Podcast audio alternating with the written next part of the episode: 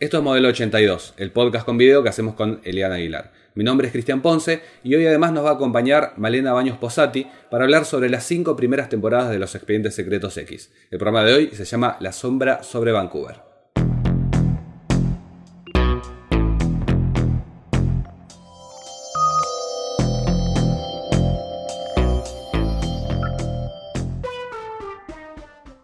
Conocieron la serie ustedes? Elian, por ejemplo. Eh, yo la, la crucé en Telefe eh, con el primer con el primer capítulo que vi es el que moría Atlanta Profundo. Final de la primera temporada, ya ahí. Eh, sí, sí, sí, sí. Y, y viste, no, a mí me pasaba en ese momento, claro que uno va perdiendo el recuerdo, ¿no? Pero me pasó en ese momento que quedé hiper flasheado con el plano de haciendo la X eh, con la sangre. No, no, no, ese es X. X ah, bueno, adelante está bien, X. SRSG. Ese, exactamente. Me acuerdo que, que, que quedé flasheado y aunque no sabía que estaba viendo, entendía que estaba bueno lo que estaba viendo. O sea que en ese momento no era tan importante toda la mitología, era como, el, era como un capítulo que me llamó mucho la atención, me gustaba como el tono, me parecía como que medio oscuro y todo eso, y flasheé. Y recién un año después vi que era y empecé a verla. Y yo no sé si ustedes se acuerdan, pero Telefe en un momento cortaba y volvía a empezar. Típico. Bueno, y recién ahí fue que empecé a ver de vuelta la, empecé a ver la serie en orden. Porque hasta ese momento veía como capítulos separados y en mi cabeza me tenía que armar el eh, cómo era cómo era ese rompecabezas para llegar a entender la historia. Esa fue la, la, la primera vez que noté de pedo, ni siquiera la buscaba. Yo no, no iba a clubes de fans, salvo Buffy, pero Eras bueno. normal, digamos, en ese Sí, momento. no, me costaba mucho. me- el, y yo recién tuve, eh, nosotros teníamos tele en el comedor y en la habitación tuve recién a los 15 años. Y ya los expedientes X ahí tenían varias temporadas y qué sé yo. Y recién ahí pude empezar más hardcore a consumir los capítulos. Pero hasta ese momento era de vez en cuando y, y todo cambió en la tercera temporada. Fue la primera que vi en orden. No. Esto lo que vos estás diciendo es. Pero en orden. Ah, en digo. orden, claro. Esto sería el principio de la cuarta. Exacto, y la tercera la vi en orden, completa, y recién después la primera y la segunda. Que conseguí eh, un chabón que vendía los DivX con los subtítulos en orden. Qué lindo, qué lindas y me acuerdo que tenía que ahora los tiré todos los disquitos, que eran dos discos con cada temporada, 12 capítulos cada DVD. Y ahí recién vi la primera y la segunda completa. Ah, te había quedado de ese bache. Claro, claro. O sea, yo seguía la historia de ellos dos sin conocer nada del principio. ¿Vos, Male? A mí me pasó parecido, yo la conocí tiempo después, como todo llegué tarde. A Hace todo. dos ¡Qué semanas. Yo llego tarde a todas las. A todos los fenómenos llego tarde. Contame de Breaking Bad. Claro, la estoy viendo ahora. Game of Thrones no la estoy viendo, así la veo dentro de 10 años y la comento. Eh, no, eh, la vi por primera vez en el canal FX, Lo que el hombre ve. Por supuesto, yo estaba viendo ese canal. Eh, y me encantó, pero era la cuarta temporada, me acuerdo. No me acuerdo qué capítulo era el primero que vi, pero sí que empecé a verla todos los días, la pasaban dos veces por día y veía el mismo capítulo dos veces en el día. Con mi papá, era. Él también veía dos veces el mismo capítulo Bueno, pero- en el día, así que era ya de familia. Pero el canal era para él. El canal era para él, obvio. Lo que el hombre ve con su hija. El hombre con su hija. Eh, y vi la cuarta, quinta y sexta temporada y después el canal volvía a pasar cuarta, quinta, sexta, cuarta, cuarta quinta, sexta. Así una y otra vez sin parar. eh, hasta que empecé a ver desde la primera temporada comprando los CDs, eh, no, los DVDs en Parque Rivadavia. Compré todo y empecé a verla desde el primer capítulo hasta el último, que ya por supuesto había sido estrenado hacía tiempo. Eh, lo vi así. Pero también un poco como él. Primero la, la parte de la mitad y después para atrás y para adelante. No, que aparte es un flash porque hoy estamos como inundados de la instantaneidad, de los spoilers. Y en ese momento agarraste una serie que tenía 3, 4 años y era un mundo nuevo. Nadie te jodía, nadie te adelantaba nada. Yo veías- solo, solo podía ir los fines de semana. eh, bueno, a- al Parque Rivadavia en ese momento existía, no le había pasado la topadora por encima. Eh, y tenía, o sea, veía durante la semana una temporada que la liquidaba en dos, tres días. Y tenía que esperar hasta el sábado o el domingo, no me acuerdo, para comprar la siguiente temporada. Era muy triste. Pero siempre había una temporada nueva. porque Siempre había, claro, obvio. Era, sí, maratones constantes, pero eh, en momentos de la semana, digamos. ¿Y vos, Chris? Eh, yo lo tuve más escalonado porque me acuerdo O sea, lo primero, primero que vi de los Expedientes X fue de la primera temporada por Telefe también. Eh, yo había visto la propaganda de algo que yo creía que era una película de hombres lobo, que se llamaba Código X, y que había dos Claro. agentes del FBI. Y después, cuando arranca el capítulo que era James, eh, Bueno. me doy cuenta de que era una serie y lo dejé. Me fui. Y después ¿Pero me ya acuerdo. odiabas las series en ese momento? No, yo no odio las series. Pero. Yo, yo te lo puedo- yo creo que sí, pero sigamos, por favor. Eh, y después me acuerdo que era una presencia que estaba, por ejemplo, me acuerdo de estar esperando eh, que iban a pasar Cementerio de Animales en Telefe y antes comerme Irresistible, que le estaban dando antes, pero sin darle bola. Lo mismo cuando pasaron la autopsia del extraterrestre, que Fernando Bravo lloró, eh, el mismo video que también salió con Conozca Más y que yo, la de Rey Santilli, que antes pasaron Museo Rojo. Pero me acuerdo de que pasaba la serie y no darle bola.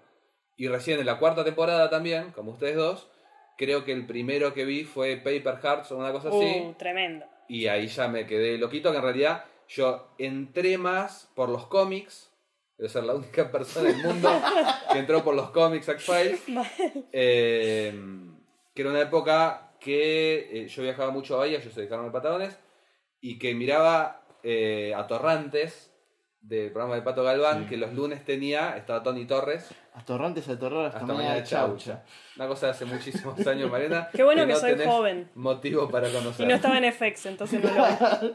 Eh, y estaba Tony Torres del Club del Cómic y los lunes eh, hablaban de cómics. Entonces yo me empecé, que yo no tenía manera de acceder a un cómic más que los de Forum que por ahí llegaban. eh, pero cada vez que iba a Bahía compraba cómics, qué sé yo. Y entre esos eh, entraron los de Expedientes X de Glenat y dije, ah, mira esto. Y ahí vino la serie y ahí ya no paré. Pero me parece que bueno, los, los tres llegamos, en realidad en manera con delay, pero a, a- a la mejor temporada. Pero, y y ahí la pregunta es, ¿es porque es la mejor temporada o porque en ese momento, como ya se había establecido como clásico, canales como Telefe o, o- o Fox ya las, las armaban de una manera más ordenada y las mostraban y las distribuían de una manera más ordenada para que uno lo consuma de esa manera? No, igual Telefe la estrenó al toque, ¿eh? Porque era muy... un año muy- de diferencia. En, en Fox, poner que en Fox se habrá empezado a pasar en el 94, en Telefe en el 95, Hmm. y, y fue antes de que explotara, que acá en Argentina explotó alrededor de la película. Sí, un poquito antes igual. sí. eh. Un poco antes, un poco antes. Sí, sí, sí, es como... Y, y era impresionante porque la, la parte de la mitología, aunque uno hoy consumiéndola desde el vamos, se ve que está construida, yo creo que en la tercera y cuarta es cuando empieza con más fuerza. Las primeras dos temporadas se pueden ver sin, sin perseguir el tema de la mitología y todo eso. Está más atomas. No sé si es la palabra. Atomizado. Vamos a pensar que lo estoy usando bien. Está más atomizada como que está más disperdigada, como que cualquier capítulo puede ser mitológico. Mm. A partir de la segunda temporada o de la tercera lo sistematizan y dicen, van a haber seis por temporada que van a ser mitológicos, los otros nada que ver. Ah, no sabía que estaba esa regla, pensé que se Y daba había naturalmente. principio y final de temporada y dos dobles. Que iban justo, los dobles, justo porque eran temporadas largas, entonces se daban tipo en tres bloques, una cosa así, no la pasaban todas las semanas. Claro. Tenías que estaba el Super Bowl en medio de esas porquerías Claro. y de pronto pasabas meses sin ver los dependes. Que ahora son re importantes porque te muestran todos los trailers, Los de las trailers, cosas claro. que van a venir Claro. y todo. Eh, pero sí, bueno, cuarta temporada. ¿Y cómo, cómo le explicarían? Porque ahora estuvo el revival hace un par de años Chan. Y- No va a entrar acá. No, y, y de alguna manera eh, la gente sabe de vuelta un poco que es los Expedientes X, pero hubo toda una época entre el 2002 y, y ponerle, sí, este revival de la décima temporada o la segunda película eh, en la que es, estaba todo muerto, era como el- los 90 para Star Wars. Claro. claro. Eh, entonces por ahí ahora hay gente que sabe lo que es los Expedientes X, pero no tanto. Mi hijada no sabe lo que es los Expedientes X. Fuimos a ver a Gillian Anderson en la Comic Con y se, cuando mostraron el beso de Existence dijo, ay, qué lindo. Digo, ¿vos entendés lo que está pasando? Y no, no entendía. entendía que había un hombre y una mujer besándose. El amor heterosexual, como dice Jorge. Tal cual. Eh, pero ¿cómo, ¿cómo le definirían a alguien que no sabe lo que es los Expedientes X qué es los Expedientes X? Yo le pondría la escena de Fight the Future donde está eh, Mulder en el bar Ah, que, que habla sobre sí y mismo. que habla sobre sí mismo y explica exactamente lo el que para- resumen, claro, el resumen te lo resumo así nomás de Mulder. claro, claro. Porque en realidad es como, yo podría decir que es una serie de ciencia ficción sobre eh, un- una dupla que trabaja en el FBI y está tratando de encontrar la verdad sobre el mundo de los extraterrestres. Pero en realidad estoy mintiendo, porque la serie se va como agrandando y termina siendo más una conspiración entre el gobierno y los extraterrestres. Y tiene después el monstruo de la semana con cosas más de, más de terror o algo así. Entonces como que estaría mintiendo. Pero creo que, primero, hablo de dupla, pues son ellos dos. eh, porque justo en Fade the Future habla solo, solo, solo Mulder. Y después diría que sean dos personas buscando la verdad y tratando de desentramar una conspiración entre el gobierno y los extraterrestres. Yo creo que... Es raro esto de la verdad, porque ellos ahora en el revival hay un capítulo que se cuestiona eso de, pero, de la verdad. Y, y Se algo cuestiona que. todo en el revival. Claro, pero hay capítulos específicamente que hablan de las fake news y todo eso. Sí. Y hoy por hoy es, es mucho más difícil sostener esto de la verdad está allá afuera. pero me parece Porque que se fun- perdió el concepto No, del- al revés, para mí funciona. Para mí funciona. Por eso digo. Eh, eh, O sea, no, ahora no hay fue mucha naif. más paranoia que hace unos años. Por eso, pero no fue naif que diga yo buscar la verdad. Porque me parece que esa, ese concepto se va convirtiendo a medida que pasa el tiempo. Y digo, y lo que en un momento nosotros creíamos que era Roswell, que era el tema de la conspiración de Roswell, lamentablemente Chris Carter lo hizo mal, pero esto de la posverdad y la fake news es otra forma de afrontar es- ese encuentro de una verdad. Que puede ser de, de- por un tema extraterrestre o puede ser por un tema de una vacuna del gobierno, puede ser por algo que tenga que ver más con, con lo metafísico, pero existe esa persecución de la verdad que va cambiando a medida que pasa el tiempo. Y me parece que ellos también se van convirtiendo y van buscando la verdad y la serie se va mutando. Digo, hay momentos donde Mulder cree que, que existen, hay momentos en los que cree que no, y después te dice no, porque el gobierno hizo que creyera que no. Entonces, El todo chabón da del Ministerio de Defensa. Claro, que, bueno, todo va dando vueltas sobre eso. Y, y- y lamentablemente, digo, el- eh, no, vamos, no íbamos a hablar de eso, pero lamentablemente el revival no lo, no lo explotó para mí con todas las posibilidades que tenía, porque me parece que es una serie que sobrevive al paso del tiempo porque está buscando ese mismo concepto que va cambiando y que puede adaptarse a cada nueva generación. Para mí es la historia de Mulder y Scully. Principalmente. ¿Y del hijo? Oh, perdón. No, por favor. no, Ellos no me son quiero acordar del amigos. final. Al fin- Son amigos. Para mí ellos son los que, o sea, más allá, a mí me encanta, eh, me encantan los capítulos de, de la mitología, Mm. me encanta toda la parte de conspiración, hay un montón de capítulos de Monster of the Week que me encantan. Para mí lo distintivo y lo que hace que la serie sea diferente a todo, lo Mm. anterior y lo posterior, son ellos. Y ellos me refiero a los personajes, a cómo están construidos y a los actores que... Sobre todo en el caso de David Duchovny es un gran misterio, digamos. De... Nunca sabemos si es buen actor o no, ¿viste? Como... Está bien en lo que hace, punto. No, Eh, porque Californication pero- estaba bien también. Bueno, decía- pero era otra cosa. Bueno, pero Yo no puedo ver Californication, no, no. No, pues no, lo ves a Mulder ahí. No, y la hija del señor Sheffield es como un choque de Telefe, mundos. Este una obra muy rara. Telefe tras noche, ¿viste? No sé. Eh, no, pero para mí ellos son eh, como, no solo el hilo conductor, sino el, eh, lo que te enlaza de manera Y- emotiva por siempre y creo que también es uno de los motivos por los que hagan la mierda que hagan posteriormente, eh, lo veremos. Es como decir, bueno, a ver qué carajo hacen ahora con ellos. pero, pero ahí el Para factor. mí es como el mayor enlace emocional es hacia ellos. Pero entonces. Como pero- la historia los cambia y los destruye y después ellos salen adelante de alguna manera con todo eso. pero- Ah, a, mí, a mí me pero el tema de los extraterrestres entonces no es importante para vos. Sí, porque es, fun- es fundamental para ellos dos. Claro. Para mí la historia es como todas esas temáticas que fueron tratadas un millón de veces en la ciencia ficción son reconvertidas Mm. por pasar a través de ellos.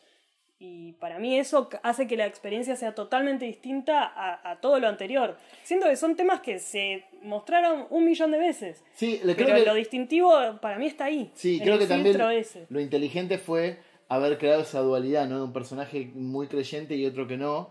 Y como las dos visiones de, de di- diversas situaciones o lo que sea se puede ver desde dos prismas y eso también está bueno. Porque uno Sí. empatiza a veces más con uno y con, y con otro. Y el vínculo ese totalmente particular y extraño que generaron entre ellos, que en un momento se fue totalmente. Bueno, o sea, pero- pero eso terminó me- siendo medio autoparódico, si se quiere. Pero me parece que también es una relación entre dos personajes que es muy particular. Sí, ahí creo que igual el público creó más la relación que ellos. Ah, hay, historia. hay un- además un estudio del fandom que se puede hacer en X-Files que es hermoso. Sí, fue, fue una de las primeras series que la, la gente intervino tanto desde Claro. internet y ellos le empezaron a dar mucha bola. La shipearon, es como, como Barili y Coso, la del, Claro, sí, sí, sí. Pero bien. del lado del bien. Eh, Pero- bueno, del FBI, no sé. Pero bueno, ponele. No, yo necesito, Chris, que, que vos me digas para vos cuál es el resumen para pues, de un guionista tan versado como sos vos.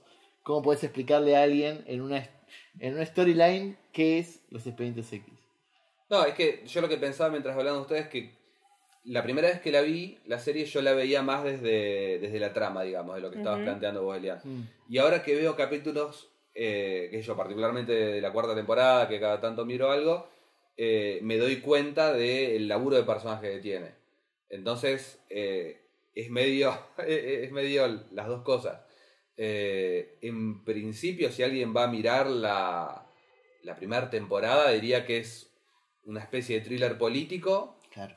eh, pero con estos dos personajes súper icónicos que representan un momento muy específico también de, de la cultura, porque que yo, lo, lo que hoy llaman el efecto Scully, que es... Bueno, eh, No sé qué es eso, el perdón. efecto Scully es la, la re- cómo repercutió en las televidentes de eh, los 90 que haya un personaje tan fuerte, eh, que sea una profesional, que sea una investigadora, que no sea Gina, que sea una científica. Entonces, eh, hay un video que creo que salió con. Está en YouTube, pero Mm. salió ahora con, con el revival de la onceava temporada, creo, que, que son un montón de, que yo, científicas, de todo, hablando. Similar a lo que pasó con Uhura en su momento, eh, de, de Star Trek, que bueno, en la televisión había espacio para, para una mina que no era la segunda Claro. no era la detective Duró de Martillo Hammer, sino era protagonista y que se iba abriendo paso porque la mina llega, a- no, no tiene, jamás tiene escritorio en la oficina y llega medio para vigilarlo a él, Mm. pero va eh, ganando terreno y, No, y siempre termina siendo serio. la persona a la que siempre le pasa algo y se recupera y va hacia el frente. Porque digo, le han pasado cosas terribles y Moller tuvo muchos más momentos de depresión y de quedarse encerrado Sí, en sí, sí, sí. mismo que ella. Digo, ella le robaron un bebé, la, la embarazaron, le hicieron de todo, La abdujeron. la abdujeron y sin tuvo embargo... cáncer. Todo le pasó, o sea, sí. Yo no puedo creer todo lo que le pasó a esa pobre mujer y sin embargo siempre iba para el frente, que es algo que... Bueno, viste que nosotros igual los varones nos enfermamos y es como... Tenemos una gripe y es el fin del mundo. 38 grados, me muero. También tiene que ver. Pero no conocía esa. Claro, pues en cierta manera es, es como un gran ícono feminista que como que se fue reconfigurando. Sí, tiene mí. cosas que han envejecido por ahí, pero, pero no del personaje tanto de ella. Sí hay capítulos que son más machirulos que otros, pero el personaje de ella, yo creo, ahora en el revival quedó muy mal parada, el final es El patético. último, la última escena del último capítulo, bueno, la anteúltima escena es el horror. Pero Yo- para mí, no, perdón, dale. Yo tengo la teoría de que el revival transcurre en otra dimensión. Sí, Y Ahora está de moda. pruebas, Tengo pruebas. Ojalá. Ahora está de moda decir que existen muchas, muchos universos paralelos. Ahora que cuando empiezan ahora en Marvel con, con Spider-Man Far From Home y empiezan a hablar de... Todo el mundo va a hablar de, de, de- de realidades, de realidades alternativas y múltiples universos. Pues si pasa en Marvel va a pasar en la, en la comunidad en general. Es que con los pendientes series ya pasó. El mejor capítulo de la novena temporada, de la que no vamos a hablar porque vamos a hablar solamente de las cinco primeras, eh, 4D, es un capítulo sobre Sí. dimensiones alternativas. eh, en el que muere Doggett. Voy a resumir esto. Muere Doggett de esa dimensión. Entonces Doggett nunca está para levantar el póster y llevárselo, como en el último capítulo de la nueva temporada. Por eso en el revival, cuando llega Mulder a su oficina, el póster está tirado. Es otra dimensión. Por eso son malos. Porque es como el community es la, la, la línea temporal más oscura. Claro, Por los dados y quedó ahí. Son Mulder y Scully, son divertidos, pero es otra cosa. Ok, ok, ok, pero Ojalá volvamos, sea volvamos. cierto. Igual volvamos a Vancouver. Vancouver. Volvamos a Vancouver. Vos tenías una teoría, Chris, que me parece fascinante cuando me contaste así, que es cómo el lugar de grabación de las primeras temporadas eh, tuvo una injerencia en la estética y la manera de contar eh, las primeras temporadas. Que me hablabas de los claros oscuros y todo eso. Se lo debe haber copiado a alguien. Pero sí, o sea, es, es muy raro. Yo no sé si me daba tanto cuenta cuando cambiaron a la, la sexta temporada, que de pronto es todo luz. Sí. Eh, y tampoco había visto Twin Peaks cuando vi los Expedientes X. Pero Vancouver tiene esa cosa, obviamente, de bosques. Y que yo creo que, no sé, yo hoy por hoy, por ahí en retrospectiva, te- me puedo llegar a dar cuenta de eso. Pero, pero creo que era una cosa que lo absorbías eh, sin, sin, sin darte muy cuenta de que lo que te estaba afectando era la luz. Incluso cambia en un momento, el, el director de fotografía cambia creo a partir de la cuarta temporada, que eso también los primeros capítulos son más oscuros todavía. Sí. Y el juego ese de la doble luz de atrás que tiene rojo de un lado y azul del otro, medio ar- argento. Eh, Bueno, Buffy tenía un montón de eso también. Es como debe haber sido un momento De los estético 90 de la que, pegó eso, sí. que puede ser. estaban todavía el, el último refilón de, de, de esas luces en el cine, quedó en la tele. como que llegó con delay. Eh, pero sí, igual eh, la serie como se va haciendo más autoconsciente y, y empieza a incluir otros episodios cómicos, ponele, eh, Sí. entonces también cambia el tono general. No solo hay más sol, sino que es más jodona la serie. Sí. A mí no me gustan tanto que hayan hecho eso, pero bueno, es un tema particular. Digo, ya sé que es de más adelante, pero el capítulo que ellos graban la película sobre ellos, Ahí dejaste Hollywood vos. AD. ahí dejé. Ahí dejé, pues dije, no son los. No, están re mal, porque ese, estoy haciendo lo que hace toda la gente en Twitter. Ya no son mi Una molde de petición para que lo hagan de vuelta. Claro, ya no son mi molde de Scully y todo lo demás, pero fue como, no hinchemos las pelotas, no está bien, digo. Entiendo que la dinámica de ellos tenga esta cosa de, de, de, vamos a decir, cínica más que cómica, sobre la mirada de la vida y sobre la mirada de la relación entre ellos dos. Entonces eso permite que ellos tengan en ese ida y vuelta de diálogos tan filosos una cosa cómica que se desprende de la respuesta y, y- y pregunta, respuesta contra pregunta, que ellos estaban todo el tiempo. Es como que ninguno de los dos se quería quedar callado, entonces como que cada vez la respuesta era más inteligente que la anterior. Después, para mí, funcionar como pareja cómica, yo no lo podía creer cuando No, vi. pero hay capítulos. Lo que tiene de malo ese capítulo es que un momento unos huesitos se ponen a bailar. Es como que. Pero vos lo estás naturalizando, boludo. Uno, está todo mal. Por eso, pero no, no es el tema de, que se del bailar. humor en ellos, porque hay capítulos, los de Danny Morgan, que son completamente Sí. humorísticos, entran en el verosímil de los expedientes X. Esto es eh, David Duchovny, entre queriéndose, porque él lo escribió y lo dirigió, entre queriéndose hacerse el canchero y queriendo destruir la serie, porque dice, yo el año que viene me voy y esto me lo llevo conmigo al infierno.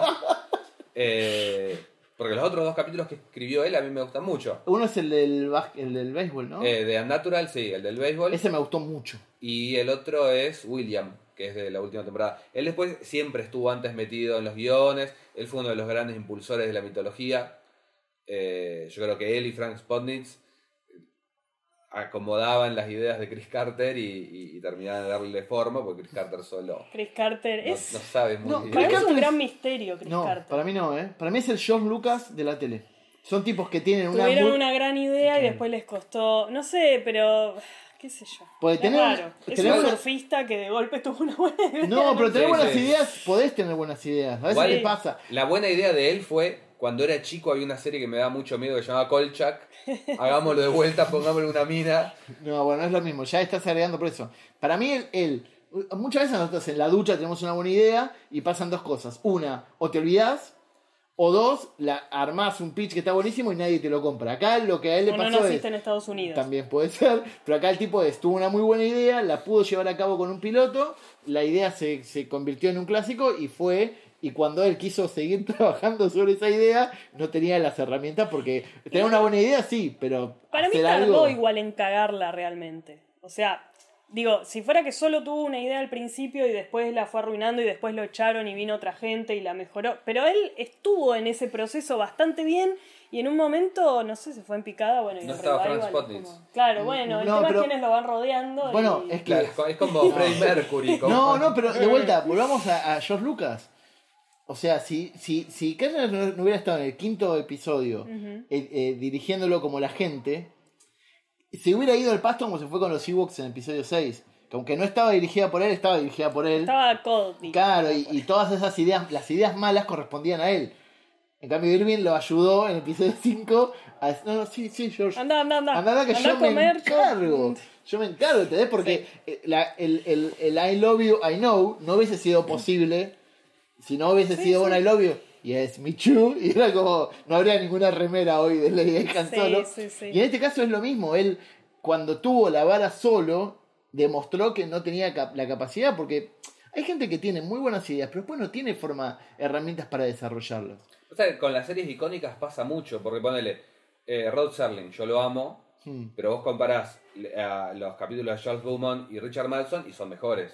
Los que la gente se acuerda generalmente no son los de Rod Serling, aunque él escribió más de un tercio de la serie.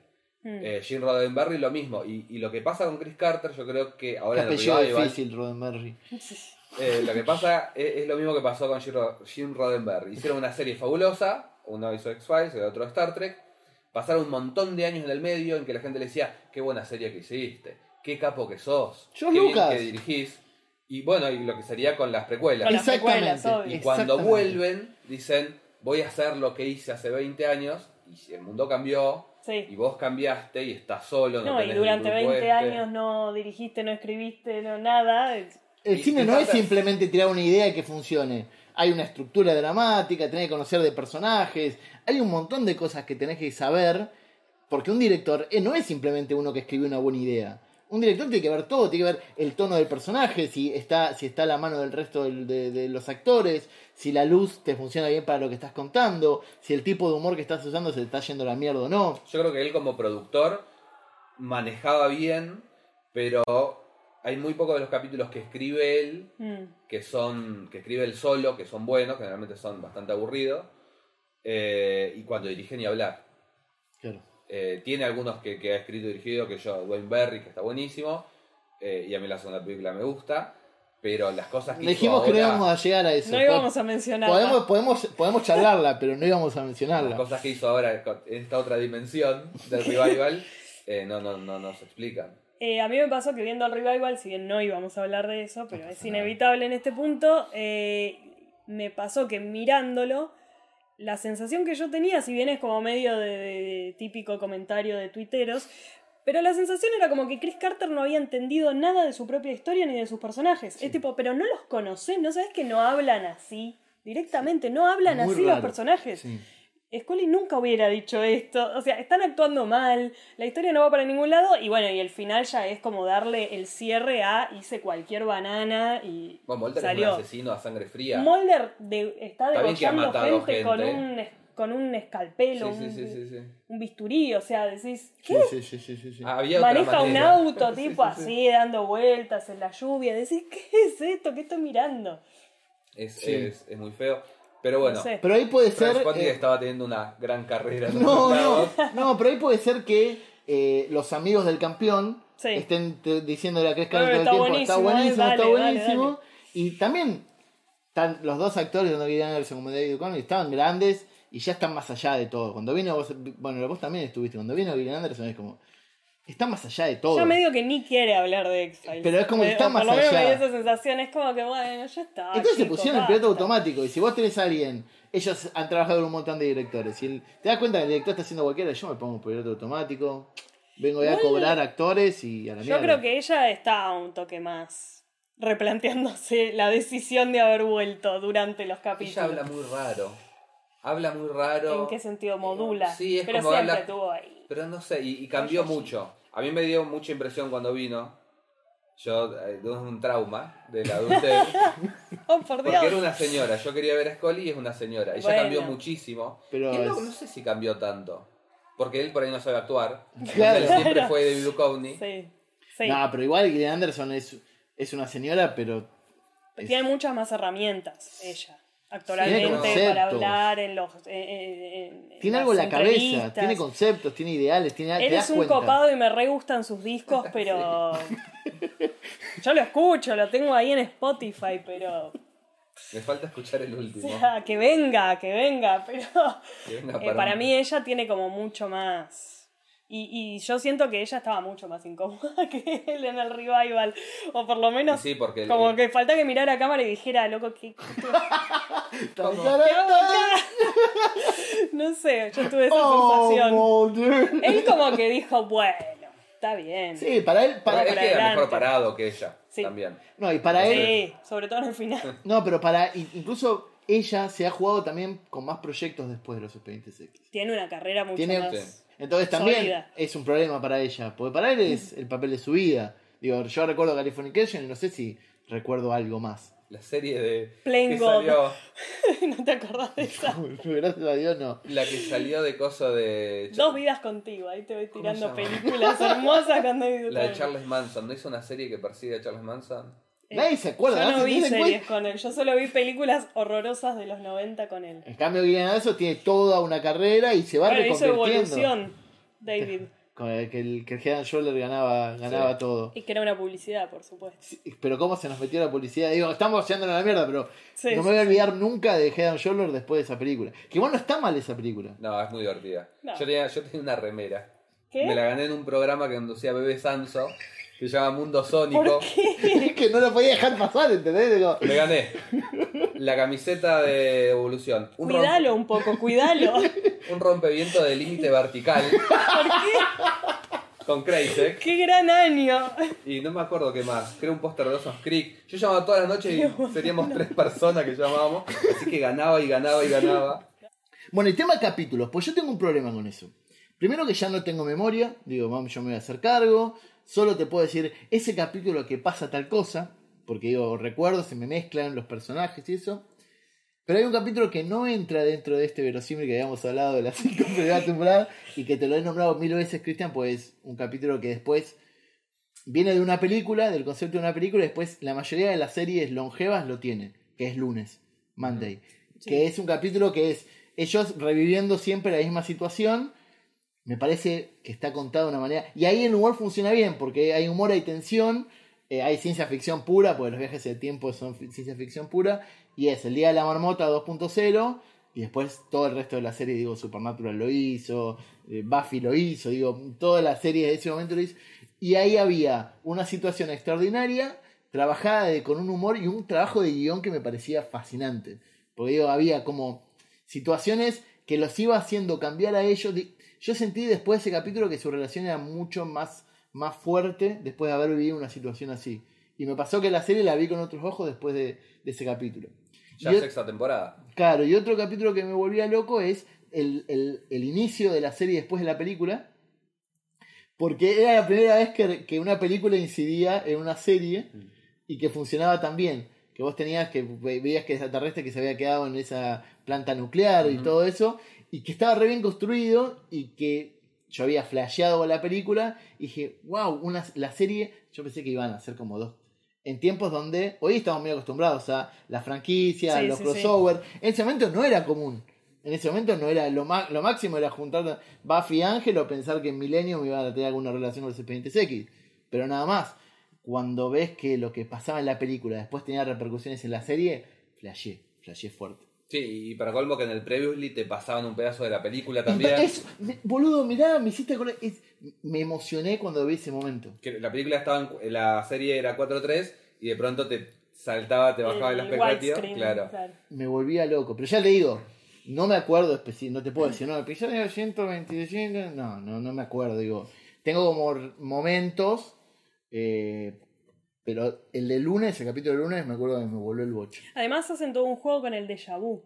Todo el en un momento empiezan a decir, che, pero esto ya lo vi. Como que empiezan a romper el recurso y es está bueno. hiper inteligente el capítulo y pasa que este tipo de películas o este tipo de historias terminan siendo reburdas porque terminan como tirándote información e indicios a la cara para que te des cuenta que es una repetición y que el actor se va a dar cuenta por estos grandes elementos y lo de los ese capítulo de Expedientes X hay un caso en el medio y, y va dando los indicios muy poquito y vos te sentís igual que, que se sienten los personajes ahí Sí, ¿Entendés? sí. No es como te tiro, ¿entendés? Ay, se- no, suena una, un- un- algo que se cae, ¿no? Alguien se, se pone a putear en voz alta para que te des cuenta que está Claro. pasando eso. Como Happy Death Day. Exactamente. Digo, no quería traer la colación porque nos chupa los dos huevos, pero a mí digo, me encanta igual. a mí me gusta más la segunda de la primera. No. A mí me gusta más la segunda de la primera porque tiene como la explicación. Pero digo, me, me gustó, me gustaba eso, me parecía hiper inteligente. ¿Ustedes qué onda? ¿Se acuerdan? No, son, son como yo, porque a ver, capaz son como yo. ¿eh? Eh, es difícil. Ya que estamos haciendo cualquiera, voy a decir. Por por favor, esto estaba todo, todo diagramado. Todo guionado. claro. Mi capítulo preferido de la serie es la película. Uy, pero, bueno, pero ya te está yendo la mierda, boludo. ¿Para qué me Pero vos estás hablando de un capítulo de la sexta temporada. Estamos Pero estuve ahí haciendo al límite, estuve al límite. No, bueno, esto. Sí, pasa que es muy difícil. Porque las temporadas son muy distintas entre sí. Y por ejemplo, yo te diría Bad Blood. Pero es un Sí. capítulo que es el famoso ejemplo de El enano en hombros de gigante. Porque es un capítulo autoconsciente que si no viste todo el anterior y no entendés sí, la sí. dinámica, por sí solo no, no se la banca. Sí. Lo mismo Never Again, el capítulo, eh, clásico capítulo en el que Scully se hincha las pelotas. Y, Literal. es- pero es increíble ese capítulo, lo vi hace un par de semanas. Pero también, si no venís consumiendo todo el anterior, Tiene muchos guiños al vínculo de ellos, la Sí. dinámica esa y cómo ella se hartó de él. el final ese todo mal, que están así callados. No, y, y- pero es tan vigente, porque pasan cosas y, y Mulder la mira y le dice, ¿todo esto porque querías un escritorio para vos? Y ella lo mira con una cara de no entendés Y no nada. entendiste nada de No, los es- últimos 40 minutos. Es increíble. Pero... La película. Pero la película para mí, yo jamás la pasé tan bien en un cine, antes ni después. La vi cinco veces en el cine y no quería que se termine. Y, y- y creo que es la película que más veces vi en mi vida, porque está, me parece que es el clímax de todo lo que se venía haciendo. Eh, es el tono justo para la conspiración, porque es la más todos los hombres del presidente. Después Sí. el tercer acto que están en la Antártida medio cualquier cosa, pero toda la primera parte, eh, y me parece que Rob Bowman, más allá, eh, él y David Nutter fueron los, los grandes directores de la serie, pero Rob Bowman me parece que súper aprovecha, que siempre me da bronca, que acá en realidad me estoy contradiciendo porque yo digo que este es mi capítulo preferido, pero la gente que dice es simplemente un capítulo largo, me Mentira. parece que no, porque es súper cinematográfico. Sí. Mentira. Eh, Aparte, no solo cierra y le da espacio a muchas cosas que los fans esperábamos, sino que abre todo un nuevo universo de una manera mm, tan perfecta que lo- después la, la puedes solo hacer bien, no la puedes cagar. Pues no deja nada abierto para que lo puedas cagar. O sea, fíjate que la serie se mantiene muy muy bien dos temporadas más y recién después, Después empieza ahí derrapa. sí. Ahí derrapa, pero digo, con las posibilidades que se te podrían haber ido, a la mi- digo, la posibilidad de yo tengo una, pre- una película de gran presupuesto y después ya me fui a la mierda. Pero tenés que lograr una estructura tan perfecta que después te permita seguirlo en una serie, porque vos después no vas a poder mantener el- los estándares de una película. Entonces vos tenés que hacer una muy buena película, Sí, pero sí, que a la vez te permita mantener eso en una serie. Pasa que después se fueron a, a California y cambió todo tanto Claro. que te quedaste medio confundido y no sabes si es porque antes vino una película, No, a mí la- cambia, cambia la, todo La mucho. película, yo pensé que la había visto un montón de veces, pero la vi tres veces en el cine. Vos, evidentemente, me ganas mucho. Fue la única vez en mi vida que me rateé del colegio. Pero Lo no. justificaba. No, claro, pero no solo me rateé, porque ya fui el jueves del estreno en el cine Gomont a las 11 de la mañana. No solo fue el día del estreno, sino que me fui del colegio. O sea, a- en- entré al colegio, a las 10 de la mañana agarré la mochila, me bajé y me fui, y nadie me paró en el colegio, ¿entendés? Nadie dijo, che, este pibe se está yendo El solo. seguro, el seguro. Me fui solo y me acuerdo que éramos Sí, siete. 15 años. Sí, siete, te- éramos siete en el cine. Y grité y, y me emocioné y todo. Y la gente se reía de mí porque estaba todo emocionado. Una gente, un nene, un pebito solo, un gordito. eh, era, el, era el típico que hoy me reiría y le haría bullying a ese gordo. Pero me emocionó mucho. Pero perdón, no era por ese lado. Vale. Eh, yo me acuerdo que un capítulo que me impactó mucho y creo que está dentro del rango es Little Green Men. No, no sé bien por qué, pero me acuerdo que fue uno de los primeros capítulos que... O fue uno de los capítulos con los que peor la pasé. Y en X-Files en gran medida es como que... Cuando peor la pasaba es cuando más me gustaban los capítulos. O sea, cuando más me angustiaba y decía, no, esto es, esto es tremendo, era uno de los que más me gustaba. También, eh, que lo nombramos ya, pero bueno, Paper Hearts también, porque era un nivel de angustia sostenido durante todo el capítulo. que no sé, capaz visto ahora con todas las series policiales que ha habido y no tenga el mismo efecto, pero yo recuerdo que la primera vez que lo vi también fue como una cosa de, de, agonía constante de, ay, es Samantha, no, sí, la nenita, y como toda esa cosa muy, muy turbia de la mentalidad de los asesinos, eso me encantó, me acuerdo eh, de ese capítulo puntual. Este, y así, no sé, después de nombres de capítulos... Ah, bueno, hablando de capítulos más en joda, eh, Small Potatoes, ¿a favor o en contra? A favor, pero es otro de esos capítulos súper turbios hoy Es, por hoy. es turbio Es y es... eh, sí, avanzamos hasta acá, pero después retrocedemos, Sí, sí, sí, no pasó nada y... Sí. Pero sobre todo ese capítulo para mí el gran problema que genera es que Scully está ante una situación totalmente anormal y después queda muy poco justificado Claro. cómo vuelve a su escepticismo de nada, Mulder, eso es toda una boludez, pero te acaba de pasar algo totalmente desquiciado. Sí, eso pasó bastante Y en bueno, la serie. pero el ¿eh? capítulo como que se la juega y después genera ese desequilibrio, ¿no? Posterior que era medio difícil de sostener en Ahí, el tiempo. ahí trajiste una, una cosa que, que- que para mí es uno de los grandes errores de los expedientes X, que es todo el tema de la hermana de Mulder. Todo el, el- el tira y afloje, el ida y venida. Para mí no nunca nunca termina. Yo tra- traigo polémica, digo. podés se estar resuelve, se incómodo. resuelve. Para mí no me gusta cómo está contado todo eso. Para mí no, no, no termina de funcionar. Para mí es como, abre como una puerta demasiado grande, es como, bueno, fue abducida, no, después Pero no fue vos decís que la abducida. resolución no está a la altura del misterio, Exactamente, digamos. A mí Exactamente. me gustó un poco la resolución porque me pareció totalmente hija de puta la resolución. Como decir, tipo, mira, y a partir de este momento estaba muerta. O sea que todas estas temporadas la buscó al pedo. Sí. A mí me gusta eso, me Pero- gusta la maldad. Sí, en- pero abrió, pero abrió demasiadas puertas, ¿entendés? Era como, podía ser que la habían asesinado, podía ser que el mismo gobierno la había Bueno, abducido. pero era parte Ah, del juego, Bueno, sí. pero lo- tanta ida y vuelta y... Porque ahí es lo que vo- volvemos a lo, a lo otro. Esa era una de las búsquedas de la verdad. Sí. Una de las patas de la verdad era saber qué había pasado a, a su hermana con, con Mulder. Era como, uno se quería ver qué le pasaba porque era un- algo irresoluto que tenía el personaje y era el motor de todo lo que pasaba. Después el motor se convirtió en su relación con Scully, pero digo, y me parece que no, nunca, para mí, no lo terminaron de resolver bien. Vos te indignaste y no diste ninguna respuesta, Es, Cristian. es raro porque. Solo querías indignarte. No, me estaba acomodando en el sillón y aproveché para decir que me.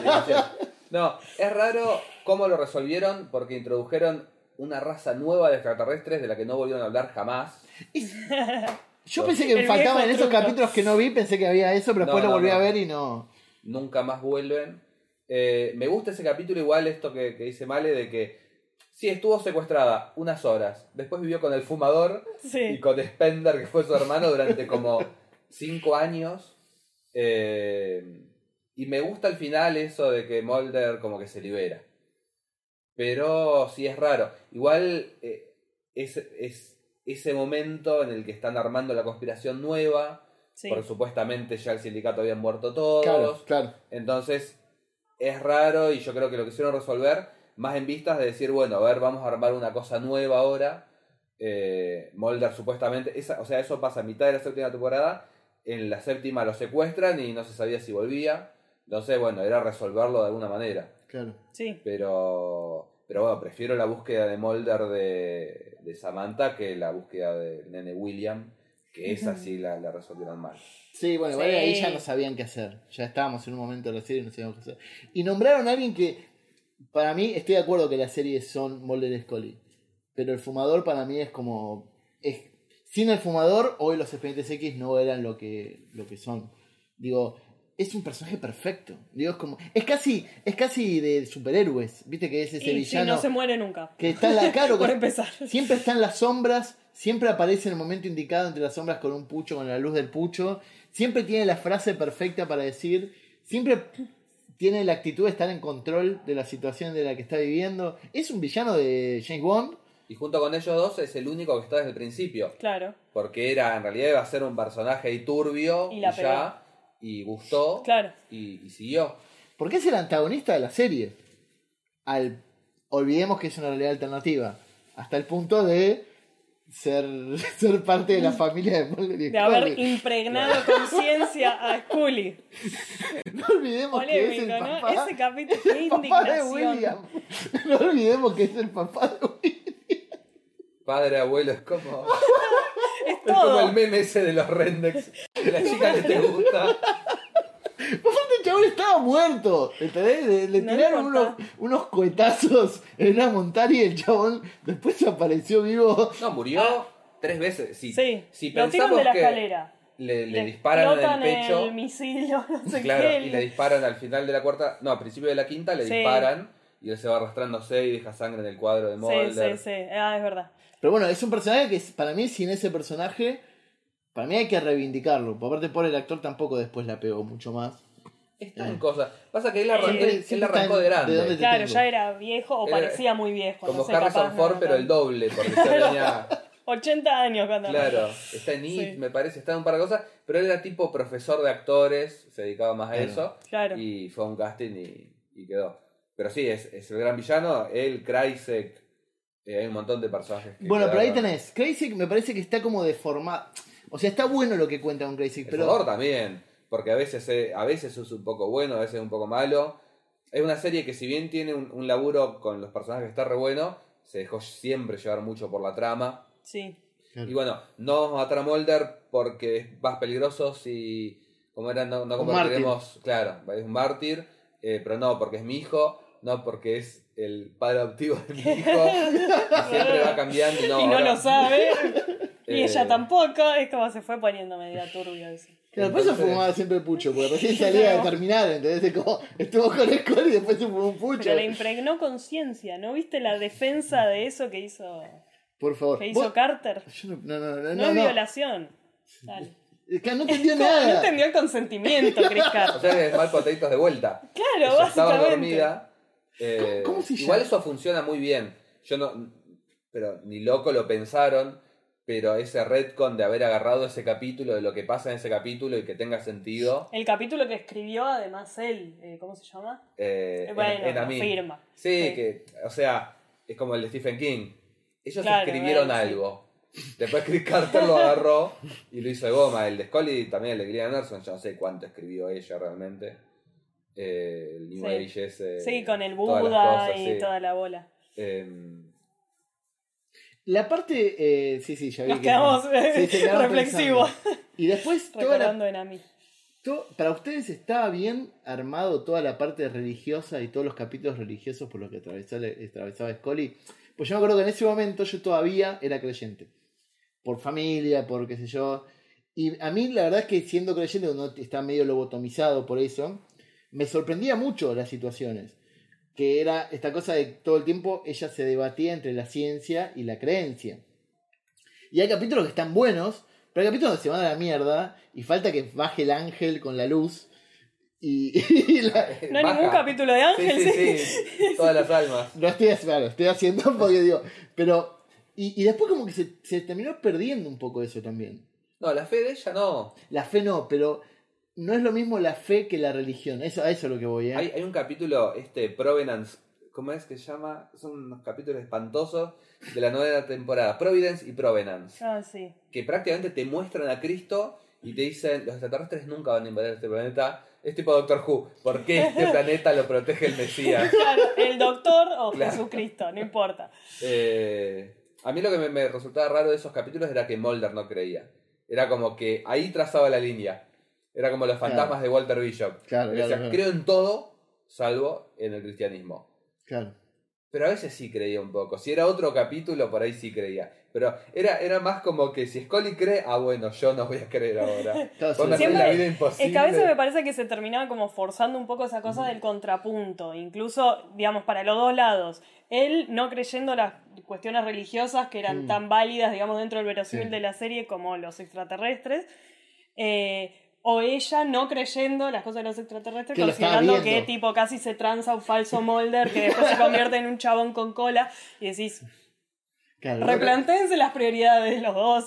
Sí, sí. No, A él y- después lo sacaron, porque todas las almas ni aparece. Ella se va ahí como aparte y la llama el, el cura este. Sí, Eh, y él está jugando al básquet, no sé, está eh, en una. que es lo que suele hacer cuando no está con Scully o tirando los lápices. Eh, claro. ¿Qué estuviste haciendo todo el capítulo? Tirando la Claro, sí, era eso. No, pero me parece que hubiera sido un factor, eh, sobre todo en, ya que Chris Carter le gusta cambiar y crecer, vamos a decirlo así. Cambiemos. Y, y cuando agarró toda la parte de la posverdad y la fake news en esta nueva, en este revival, la religión tenés muchísimo para hablar. Porque la religión tiene una conspiración en sí misma. Y yo creo que nunca lo pudieron aprovechar. Y nunca lo supieron aprovechar. Porque digo, el personaje de ella era simplemente, bueno, creo o no creo.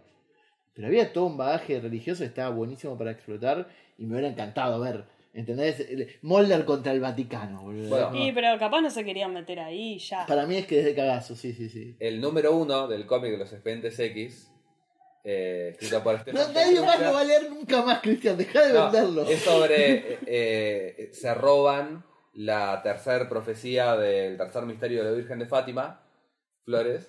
Y, y están los militares, está el Vaticano ahí tratando de encontrarlo y es algo que tiene que ver con ovnis. Entonces. Pero eh, hubiera estado re bueno. O sea, no. Lo En la serie lo, lo esquivan un cacho, sí. Es como que le esquivan eso, ¿no? Vos tenías Bueno, en. I Want to Believe está el cura ese pedófilo. Claro, bueno. Hay- hay- Eh, hay- hay- nah, ella acaba de hacer este sonido. Decís, ah, mirá, qué lindo. Bueno, y en todo caso también es Scully contra los católicos. Ahí tenés un conflicto porque ella tiene su propia película, que es un drama médico, eh, dentro de Sí. I Want to Believe, que es eh, ella tratando a este nene que tiene un problema de la columna, creo, Mm. que su nombre es... De la médula o algo. Claro, No qué cosas de hueso. ¿Qué cosas? El nene No se llama, eh, eh, en una sutileza tipo la nueva Twilight Zone, el nene se llama Christian Fear On, o sea, el miedo cristiano de, bueno, vamos a experimentar a este nene dentro de un hospital Mm. católico donde trabaja Scully. eh, y bueno, el conflicto lo tiene ella contra las altas esferas de ese hospital, por lo menos.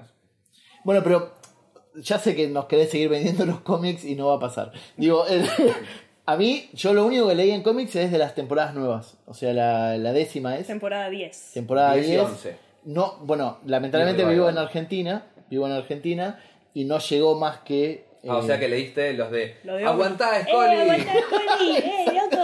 Eh, amigo, tenés un peso para. Es muy bueno. que la Le verdad. da, le da otra experiencia, otro, otro Me gustito. quiero matar. Eh, me quiero matar porque aparte eh, compré ese y al mismo tiempo Tank Girl. Y Tank Girl la, la tiré directamente porque me parecía horripilante. Bueno, las tortugas tienen más sentido. Sí, las tortugas funcionan bien, a mí me gusta. Pero digo, eso los había comprado porque vos, Cristian, me lo recomendaste fuerte. Y como dejaron de salir qué sé yo. Ah, o sea que tres compramos el Sí, sí, sí. 10. Pero de la nueva, claro, de la Por eso. Eh, la verdad es que no me costó tanto la transposición, no me costó tanto. Y lo único que hice aparte de mirar la serie y ver las películas es comprar una de las primeras novelas que salían, que me acuerdo de comprar en la costa, digamos. las originales. Pero no sé si ustedes tuvieron alguna experiencia fuera, porque ustedes son más fanáticos. Yo digo, Eh, yo compré las novelas. Me gustaron las novelas. la- yo la- Son medio falopa, pero ¿Cómo son se llama? lindas. Eh, Vos sos una de, de tu amigo que lo Kevin J. Kevin J, que también hizo mucho Star Wars. Kevin J. Anderson y hay otro, Dean. Eh, no sé qué. ah, sí, el de Bueno, las no primeras Yo- y el de la última. Sí. Que son la- las de Kevin J. Anderson son las mejores, que son eh, Calcinación Calcinación espontánea. y otro, yo. ruinas Sí. y anticuerpos. Esa, Sí. anticuerpo es la que había leído yo. Que Después me llega gustaba. Piel.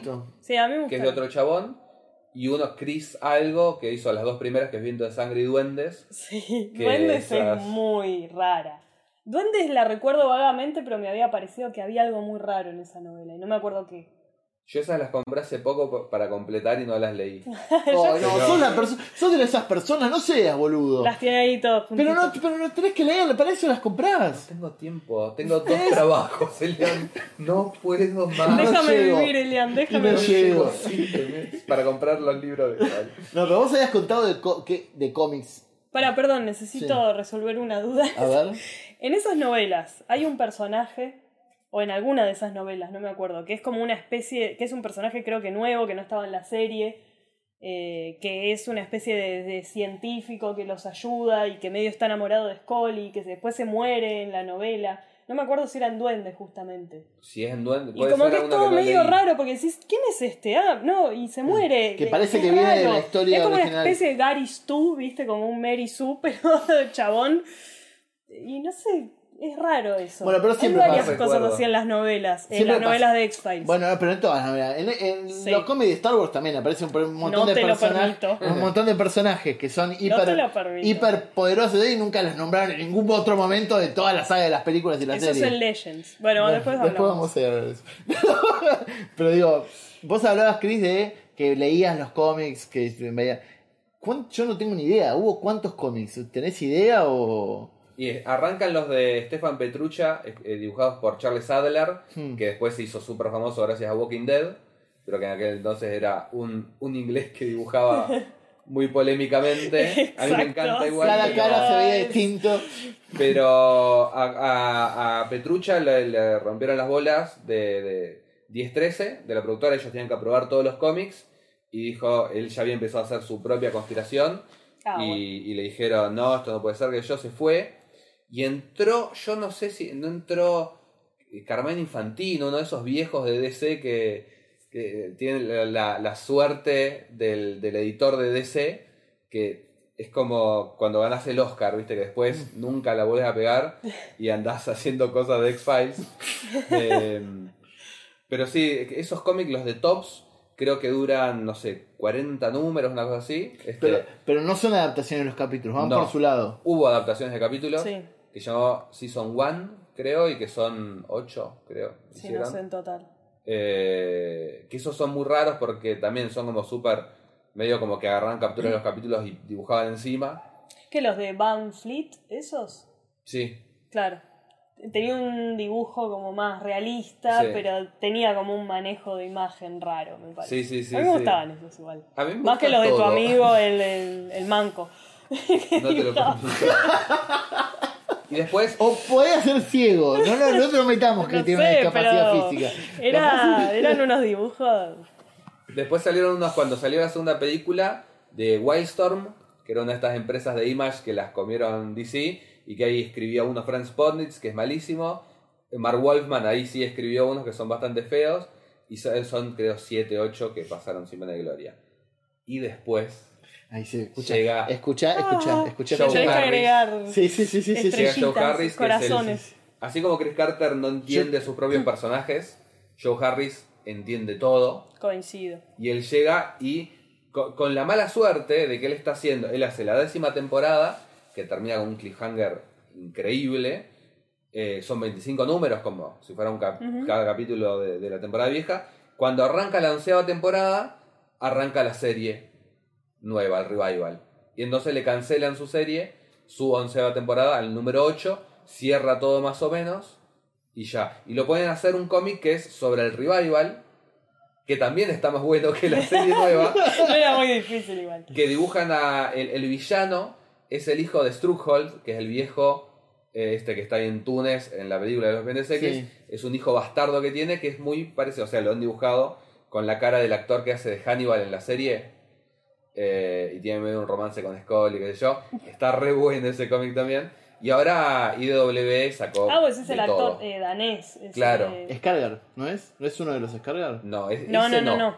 Ese no. Es, el otro danés que hay. No, es el otro. el padre de, de Rogue One. Claro. No me acuerdo el nombre del actor. Es un nombre muy Sí. raro. Bueno, sí, sí. Eh, agregalo abajo. Sí, sí, no pasa. Después Meto de la foto. Metemos la foto ahí como para que sepan. Sí. Eh, y después, bueno, ahora se terminó pudriendo Joe Harris de que, de que Tu- lo llevaran de un lado al Tu otro. amigo Joe Harris. Mi amigo personal Joe Harris. Eh, y ahora sacan cómics, han hecho unos What If. Hicieron tipo, ¿qué pasaría si el secuestrado habría sido Mulder? Entonces está Samantha en el FBI con Scully investigando los ovnis. Después hicieron una, un crossover con los cazafantasmas, los Transformers y The Long Gunman, Ah, eso me gustó. Que se llama Eso Conspiracy. lo quiero leer. Es lo que más me interesó O hasta. sea, es, es la, es la versión de tenemos la posibilidad de ir a cenar a un restaurante, vayamos a McDonald's. Es como, dame Obvio. cacoña, dame caca. Sí. Eh, y de Joe Harris también lo que hay, que lo editó esta empresa que se llama Audible, que creo que es de Amazon, son Sí, los cómics esos que los que se llegaron a editar acá por, por la editorial argentina, Pero no Pero- el libro. En audiolibro, claro, con las voces de los actores. Sí. Que es terrible porque en el sample que hay en YouTube no le ponen nada de onda, tipo, soy Hola. Molder, hola. Aguantá, es como que lo están aguantá. leyendo. Sí. Eh, bueno, no, me- como no- la- no me como sorprende las- del bueno de David. nuevas. Como el revival, lo actúan como en el revival, boludo, estaban siguiendo el tono ese. ¿Y, y, y llegaste a conocerlo, Joe Harris? no, vos llegaste a conocerlo, Elian. Y gracias. Maldad. Pero tengo un dibujo que me trajiste vos, Eliano, tengo ahí. Ah. No, pero que era, era una casa. etapa que la, vi- la vi- estaba intervenida. Estaba intervenida porque es, la, la- es justamente el último número de ese revival que eh, habían hecho al presidente. No, perdón. Habían hecho a Reagan, porque es una historia que transcurre durante la época de Reagan, de los eh, Irán contra. Eh, estaba el fumador de fondo y Reagan en adelante. Y los de IWL le dijeron, no, chicos, que tenemos presidente republicano, ahora no, no busquemos tanto quilombo. Y le cambiaron la cara de Reagan por la de un alien, que igual queda re lindo un alien sentado en, en el salón oval. Que, la, que para, para los que están escuchando, el- el- lo que le traje es el póster de eso, el original, que está borrado con liquid paper la cara y pintada encima el extraterrestre. Y, Muy sí, lindo. sí, sí, sí, sí, sí. Y estaba re emocionado este cuando se.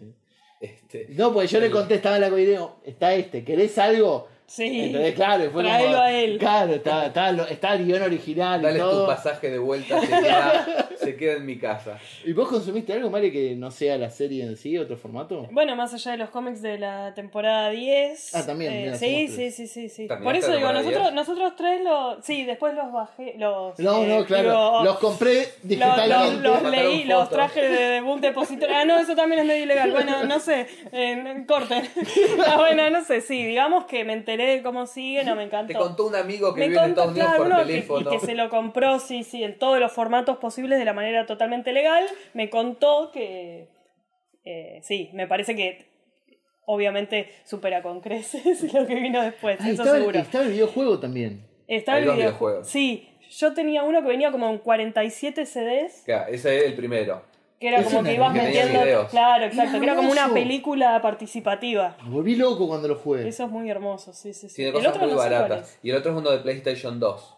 Ah, que lo no tenía el juego, que lo había comprado también en Parque Rivadavia, pero no tenía PlayStation. Entonces, hasta que finalmente me prestaron, pasaron como dos años con el CD en mi casa, hasta que finalmente me prestaron la PlayStation, jugué dos segundos, me pareció horrible, no entendí, cuando juego los jueguitos. El otro era una película y era medio elige tu propia aventura. Claro, que era en primera persona. Claro, sí, sí, Claro, sí. Era otra movida. Y Claro, vos llegabas porque- al FBI. no Claro, sé, y habían justo desaparecido. Ah. Que yo en realidad tenía un- unos CDs, también grabados, obviamente, que llamaban Acceso Irrestringido, que tenían la publicidad del juego este. Yo lo, Ah. lo tenía revisto hasta que lo pude jugar, no sé, en el 2006, creo. Juegazo. Sí. Y Ay. rarísimo igual, porque es, más allá de que están Mulder y Scully y el fumador, es todo súper barato. Es uno de los finales que está muerto Mulder y el ataúd es el ataúd más feo de madera, sin, sin pintar, de madera de pino, que se han gastado toda la plata en lo demás. Pero, pero es, es una linda experiencia igual estar ahí con ellos. Y, y, y ya pasó el tiempo, ¿no? Est- todos odiamos el revival. No hay forma de que no. No, no, yo no lo odio. Yo hay, No existió. hay más capítulos que me gustan que no me gustan. ¿Posta? De la temporada 11, salvo por los capítulos de Chris Carter, yo la disfruté muchísimo. Sí, el del monstruo es increíble. Eh, todo lo que fue escrito, lo- los de Glenn Morgan y James Wong, o sea, los que eran buenos escritores antes, fueron buenos escritores Sí. ahora. Después hay un capítulo escrito por el asistente de Chris Carter, otro por gente así que, no sé, les quería dar una pensión de por vida y sabe que le van a llegar regalías por Claro. los capítulos o algo y le, Estaba pagando favores, vamos a decirlo así. y, y hay un par de capítulos muy raros. Pero, pero en general yo la, la segunda temporada me gusta mucho. Bueno, aunque pero- transcurre en otra dimensión. O- ok. A mí, a mí me pasaba que a medida que iban eh, saliendo los capítulos, me indignaba al principio, mal, muy mal. Después los siguientes me iban gustando, como que iba recuperando la fe y después el final arruinaba todo y ya es como que al final la experiencia es una especie de maraña En de, las dos de temporadas. desconcierto. En las sí, dos sí, sí, en las temporadas. dos. En las Ah, dos. Era como, bueno. Yo en la primera como que le traté de dar la chance de, bueno, no, me va a gustar, me va a gustar, me va a gustar. Y la, ya la segunda, eso, el, el primer capítulo me indignó profundamente y el último directamente dije, no, no. Y o sea, pero- estos capítulos hacen, sentí como que, que no valiera la pena nada de Claro. todo lo demás porque para esto era. Bueno, pero teniendo en cuenta eso, ¿qué, para, para ustedes, ¿dónde radica la importancia de los expedientes X hoy? Si somos mayores, ya vivimos toda esa época. Digo, ¿En ¿y por qué? para nosotros? Para nosotros, ¿por qué seguimos hablando? ¿Por qué decidimos hacer este programa sobre eso? Digo, eh, hay algo. A mí, por ejemplo, es, junto, junto con, con Buffy, que más o menos en el mismo momento, era el amor por una serie y estar pendiente de sentarme y verlo y de sentir que me estaban contando una historia muy, muy copada que se iba de los cánones más boludones de la época. Sentía que era una serie que, obviamente estoy hablando con palabras de mi yo del futuro, pero me interpelaba desde la inteligencia, desde, desde que uno también es más chico y es medio rebelde y es medio cínico y era como, hay una conspiración y yo creo en esto, ¿entendés? Es como... Yo lo vi, yo lo vi claro, en la me sentía serie. aparte y después olvídate todo, el- todo el mundo de los extraterrestres que me parece que es algo, para los que amamos la ciencia ficción es, es como el tema, podría estar hablando muchísimo sobre eso, pero hoy, por ejemplo, yo le contaba a Chris que, a Chris Voss, no Chris Carter, Él está escuchando. No, no, está diciendo que hijo de está puta que son. que justo, justo... Yo entendí todo y ustedes no. Justo ahora subió el dólar, estuve, lo tenía en el carrito de Amazon, pero tenía el pack de la... Lo de toda- sacaste, así. Sí, sí, sí, de que era, salía a 200 dólares, se me fue mucho, pero lo voy a hacer este año, me voy a comprar, como me pasó con Fringe, que las volví a ver en Blu-ray y me volaron la cabeza, siento y estoy casi seguro de cuando vuelva a ver todas las temporadas, lo voy a disfrutar como la primera vez, como siento que son, son series que rompieron el esquema y que son de una calidad tan alta que se pueden volver a ver. Eh, El remasterizado que tiene X-Files, yo lo que vi antes de que la sacaran en Netflix, que estaba en HD los primeros capítulos, es increíble. Se ve como una película los primeros Sí, capítulos. sí, sí. Sí, sí, es que tenían valor de producción. Sí. Sí. O sea, tenían valor de producción. Era, eran mini películas con, con espíritu de televisión, pero mini películas, desde lo narrativo, desde. Vos lo nombraste, digo, los actores, no es simplemente. No, es alguien que lo vio y que ayudó a través de la dirección a que hablen de esa manera, que se muevan de esa manera, que interactúen de esa manera. Pues estaba hiper cuidado, no era bueno como Chris Carter en las últimas, en las últimas temporadas. Digan Bueno, esto, claro, como le salga. Como porque mi guion está buenísimo, entonces digas lo que digas va a salir. Hay una búsqueda. Y a mí es como, lo la seguiría viendo en cualquier momento de mi vida. Digo, si me compro ese pack, es como, bueno, si es la mejor calidad que hay, capaz en cinco años me clavo una temporada. Digo, me, me pasa eso. No sé ustedes. Yo fue la primera serie que vi en maratón, digamos. Mirá, De ver siete, ocho capítulos por día, así. Bueno, además de que veía los dos capítulos, el mismo capítulo dos veces de FX. Después cuando la tenía en DVD, porque eso, la vi mu- muchos años después, me pasó que como que fue la primera serie que me gustó tipo a nivel de no poder parar de ver capítulos. Y me pasó que como la vi tan tarde, nadie más hablaba a mi alrededor de la serie, ni siquiera eh, gente que la había visto y le había gustado, ya habían pasado muchos años, entonces era como, no tenía nadie que en ese mismo momento lo estuviera descubriendo. Ahora como que internet creció mucho más y capaz siempre en algún lugar del mundo hay otro huevón que cayó tarde. Pero en ese momento no, entonces fue como una experiencia también medio solitaria, pero a la vez como de revelación de ¿qué es esto? qué buena experiencia, claro. Este, y yo tengo como eh, también cierta capacidad de asombrarme con las cosas aunque haya pasado mucho tiempo. Este, entonces era como que me pegó como si la serie fuera una novedad. O sea, bueno, para mí lo era, pero como esa cosa de vivirla eh, capítulo a capítulo con No, una y- intensidad que después viví con otras series. Sí. Por ejemplo, con Lost. Con Lost volví a sentir durante algunas temporadas esa cosa de, de los nervios antes de ver un capítulo. Pero esa- son cinco series, ¿eh? son pero todos muy mismo pocas te son. nombran Y esta a fue los, la primera para mí, así en ese nivel. Claro, te nombran a los, los Serpientes X, te nombran Twin Peaks, te, te nombran, no sé, digo, son pocas. Ahora va a ser Game of Thrones para mí, pero digo, para mí tiene, tiene eso. No sé vos, Chris, ¿qué, qué opinás? Chris Ponce, no Chris Carter. Eh, X-Files es mi banda de rock preferida. Yo tengo ese amor. eh, lo que yo no soy una persona muy musical, pero lo relaciono más así, con, con, con esa aproximación. Yo me pongo un capítulo de fondo o, o veo una foto o algo y me pone la piel de gallina. Mirá, Eh, son en realidad tres. Son Twin Peaks, Los Serpientes X y Baby Más Extraterrestres. Son la trilogía de, de mi vida. Eh, pero Los Serpientes X yo creo fue la primera. Eh, llegó justo en la adolescencia. Por eso Claro. siempre hago la comparativa con, con la banda de rock porque siento que llegó a, a ocupar ese lugar claro. eh, en mi vida de, de- de adolescente impresionable. Eh, y que yo después como profesional también me super marcó y, y me parece que es una de esas series bisagra también. Eh, la televisión no es, no, no, no, no existiría la televisión de hoy si no fuera por los Serpientes X Ujú. todo esto que están nombrando de- es, y es una serie que no, no se ajustó a los cambios uno de los problemas del revival es esto también quisieron Ujú. hacerlo más seriado es una serie de su época un procedural eh, pero que podía ser también una serie cómica, una serie de terror, una serie de ciencia ficción. Creo que fue la primera serie posmoderna y, y es el prisma con el que veo un montón de cosas. Así que, eh, hoy, y hoy por hoy yo tengo así como que vos me conoces bastante y Mm. como me pongo pesado con determinada cosa que Como los cómics. como- de- los cómics de Expedientes X. No, pero que yo, por ahí a- a- un año estoy con Stephen King y te quemo la cabeza con eso y después baja un poco y ahora estoy como en la cresta de la, la ola con los expedientes de vuelta. Bueno, entonces para cuando, compre, cuando compre el pack de lo vamos, lo vamos a juntar a verlo. Yo no quiero ser un ave de mal augurio, pero vos- te van a entrar a afanar a tu casa. No se va a saber quién fue, va a haber algunas cosas rotas y lo único que va a faltar va a ser ese pack.